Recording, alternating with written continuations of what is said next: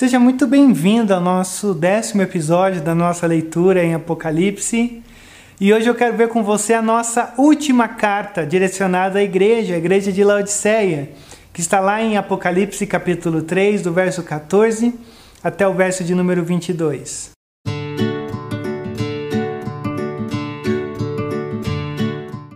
Escreva essa carta ao anjo da igreja em Laodiceia. Essa é a mensagem daquele que é o Amém, aquele que é o assim seja, assim é definido, a testemunha fiel e verdadeira, aquele que conhece, aquele que não é levado pelas aparências, mas aquele que sonda profundamente as intenções, as reações e os corações e a origem da criação de Deus. E sendo o Amém a testemunha fiel e verdadeira, o Senhor da criação, ele faz um diagnóstico sobre Laodiceia. E ele diz assim: Eu conheço as suas obras, e eu sei que você não é frio e nem quente. Melhor seria se você fosse frio ou quente. Uh, isso aqui é fantástico. Quando Deus se revela como sendo aquele que conhece, o conhecimento de Deus, você sempre tem que entender que nunca é um conhecimento levado pela, uh, pelo externo, por aquilo que a gente aparenta ser. O conheço as suas obras parte de uma questão extremamente interna, de um Deus que nos conhece das maiores profundezas do nosso ser. Por isso que ele diz: Eu estou vendo o que você está fazendo. E, e eu vejo também que você não é frio como você também não é quente. E eu acho que quando a gente olha para essa expressão frio ou quente, a gente primeiro precisa entender por que, que isso faz sentido para eles lá, porque todos nós já temos uma grande ideia do que isso significa, embora muitas vezes uma ideia um pouco equivocada. Mas quando você olha para Laodiceia, você também tem que olhar para Hierápolis, que ficava a cerca de 10 quilômetros de Laodiceia, e de Colossos, que ficava a cerca de 18 quilômetros de Laodiceia. Por quê? Porque Hierápolis era conhecida por ter águas, uh, águas quentes, que de, de alguma forma havia um, um misticismo ou aquela sensação de cura. Então, você ia para Hierápolis para entrar nas águas quentes, meio para que se sentir curado. Já quando você fosse para Colossos, Colossos é conhecido pelas águas puras. E, e, as águas de Colossos eram conhecidas como as águas da pureza, essas águas do refrigério, essas águas que de fato trazem um alívio, trazem uma, um, um, um fôlego para a gente viver. Então, quando Deus diz, seria bom se você fosse quente ou frio, Ele não está dizendo isso num sentido de que você ser quente no sentido de uma espiritualidade fervorosa ou você ser frio numa, numa questão de abandonar tudo. Muito pelo contrário. Na verdade, o que Deus está dizendo com a referência de ser quente é de você, de alguma forma, é, ser uma pessoa que espiritualmente traga cura para os enfermos que, que é esse simbolismo da água quente seja um simbolismo de, de espiritualmente você ter uma fonte que, que traz vigor para os enfermos. Como da mesma forma, você usando a figura de Colossos, você ser uma espécie de uma água que traz refrigério, que você encontre o seu valor numa espiritualidade que alcance os cansados. Mas o que estava acontecendo? Uh, a água de Herápolis ela percorria o, o, aquilo que nós chamamos do Vale de Ricos, até Laodiceia. E aí, pelo caminho, enquanto ela percorria o seu trecho, quando ela chegava em Laodiceia, ela se tornava uma água misturada e até mesmo imprópria para o consumo. E é dentro dessa, dessa ideia de você saber que você não pode consumir aquela água imprópria, por quê? Porque aquela água tornou-se morna ela não sacia a sede do cansado e ela não traz alívio ao enfermo. Então, olha só o verso 16. Assim, porque você é morno, não é frio e nem é quente, eu estou pronto a vomitá-lo da minha boca. Ou seja, Aquela água que era imprópria lá é a figura que Deus está usando para dizer: vocês se perderam no meio do caminho. E como que a gente experimenta esse tipo de, de, de, de situação? O que, que Deus quer falar sobre sermos pessoas mornas? É quando nós nos tornamos completamente inúteis para aqueles que estão ao nosso redor. Quando nós nos tornamos pessoas que não trazem refrigério e não trazem alívio para aqueles que estão ali ao nosso lado clamando cansados e doentes. Por isso que essa palavra para Laodiceia é dura. É uma palavra dura porque o Senhor está dizendo: vocês se perderam por esse caminho e vocês estão bem com isso. Vocês são, são mornos e eu estou a ponto de vomitá-los, porque é, é, eu não consigo ingerir, eu, eu não consigo engolir a maneira como vocês estão vivendo.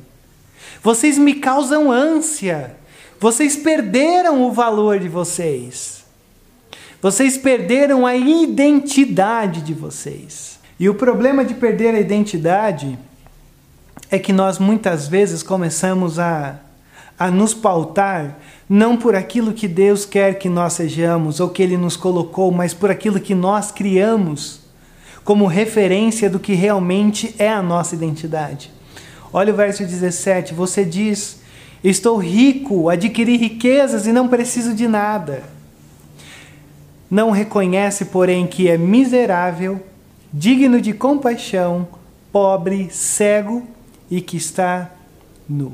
Essas pessoas faziam um inventário de si mesmas e elas diziam: não nos falta nada.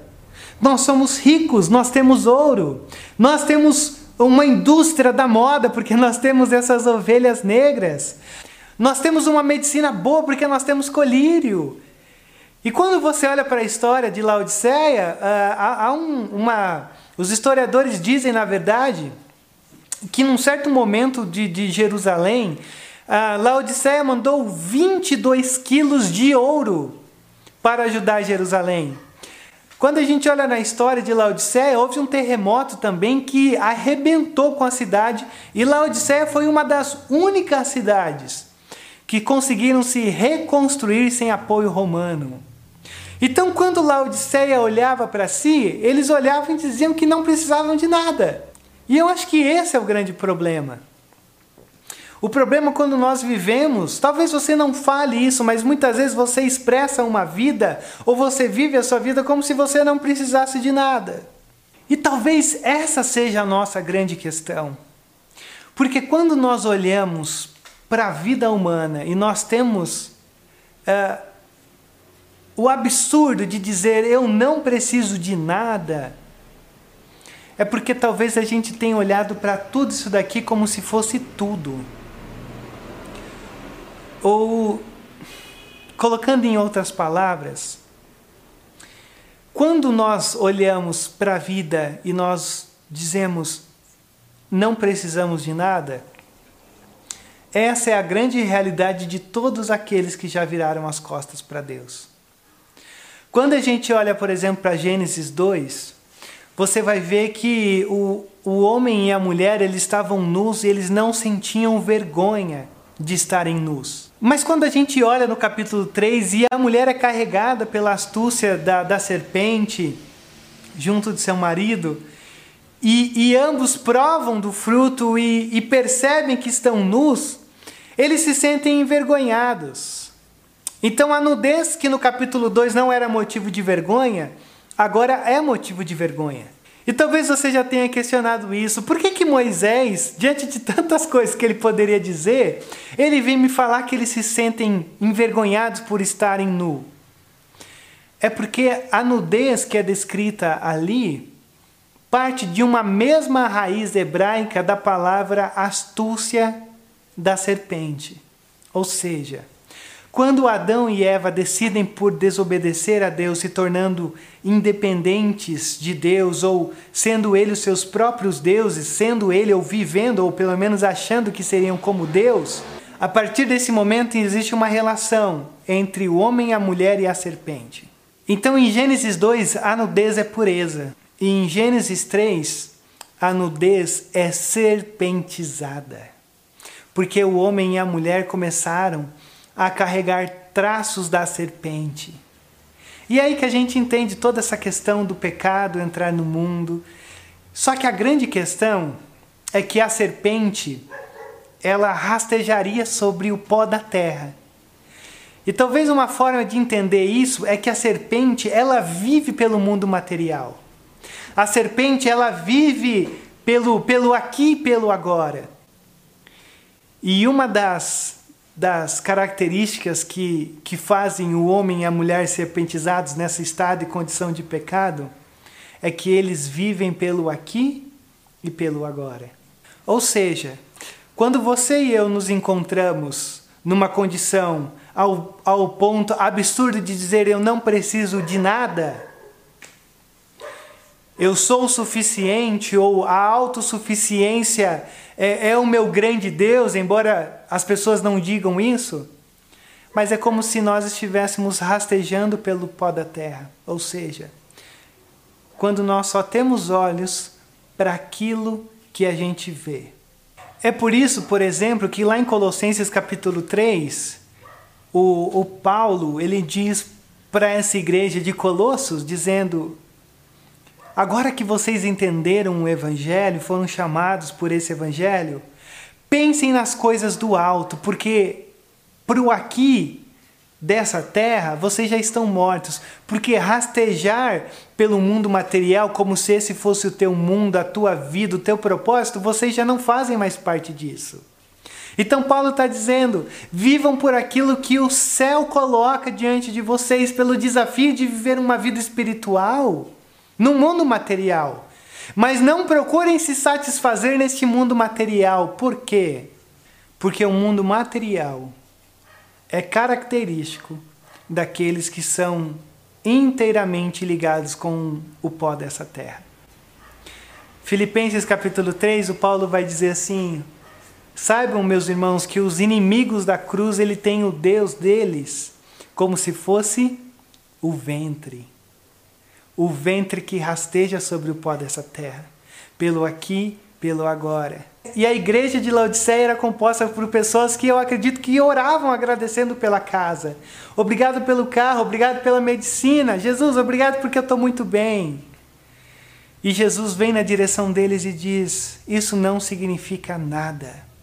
Porque vocês têm ouro, vocês têm roupas, vocês têm uma medicina uh, de última geração para a época, mas vocês estão mal. Por quê? porque na verdade vocês construíram uma vida à imagem da serpente. E aí, olha só o que, que Jesus diz: Dou-lhe esse conselho, compre de mim ouro refinado no fogo, e você se tornará rico. Compre roupas brancas e vista-se para cobrir a sua vergonhosa nudez. E compre colírio para ungir os seus olhos e poder enxergar. Não é fantástico que as três riquezas de Laodiceia são as três riquezas que o próprio Cristo diz: compre de mim: ouro refinado no fogo, sem imperfeições, roupas brancas de pureza, colírio para ungir os seus olhos para que você possa enxergar, enxergar o que é a sua realidade. Que coisa fantástica! Quando Cristo diz compre de mim, isso daqui dá um nó, porque como eu quero comprar, como que eu compro? Mas não tem a ver com comprar, tem a ver com aceitar. Se você precisava comprar ouro, se você precisava comprar lã, se você precisava comprar colírio para você se sentir enriquecido, aqui funciona de uma outra maneira. Aqui você não precisa ter dinheiro. Você não precisa ter status, sobrenomes, diploma, um QI. Você não precisa fazer parte do mercado. Você não é deste mundo material, mas compre de mim ouro refinado e tudo isso é porque é um convite de Jesus para a gente comprar isso pela fé, pela aceitação daquilo que ele propõe sobre cada um de nós. Porque o reino de Deus não é um reino de você comprar ou vender. O reino de Deus é um reino de graça, que ele oferece tudo de graça para mim e para você. Agora existe um preço. E o preço que Jesus diz no verso 19 é: eu repreendo e disciplino aqueles que eu amo. Por isso, seja diligente e arrependa-se. Qual que é o preço para entrarmos no reino de Deus? Arrependimento. Eis que estou à porta e bato. Se alguém ouvir a minha voz e abrir a porta, entrarei e cearei com ele, e ele comigo. Eu estou aí à porta. É, isso aqui é um chamado para a igreja. É, eu sei que muitas vezes nós já usamos isso de uma maneira evangelística, mas essa figura que Jesus se apresenta à Laodiceia, ele está dizendo para uma igreja que essa igreja trilhou um caminho, ou esse percurso das águas frias e águas quentes, se tornaram tão amargas que o próprio Jesus agora estava do lado de fora da vida dessas pessoas. E Jesus diz: Eu estou batendo a porta. Vocês precisam se reencontrar comigo, porque eu estou já do lado de fora da coisa. E quando eu entro, eu entro nesse momento de comunhão tão plena que a Bíblia sempre chama de ceia. Ceia é sentar-se à mesa, se identificando um com o outro. Deixa eu dizer uma coisa para você. É, não é suficiente só ouvir as batidas de Jesus nessa porta. Não é só suficiente você saber que esse Jesus está à porta, está como um vendedor trazendo é, boas novas para você. É preciso que você abra essa porta. E eu não vejo razão para você não abrir essa porta.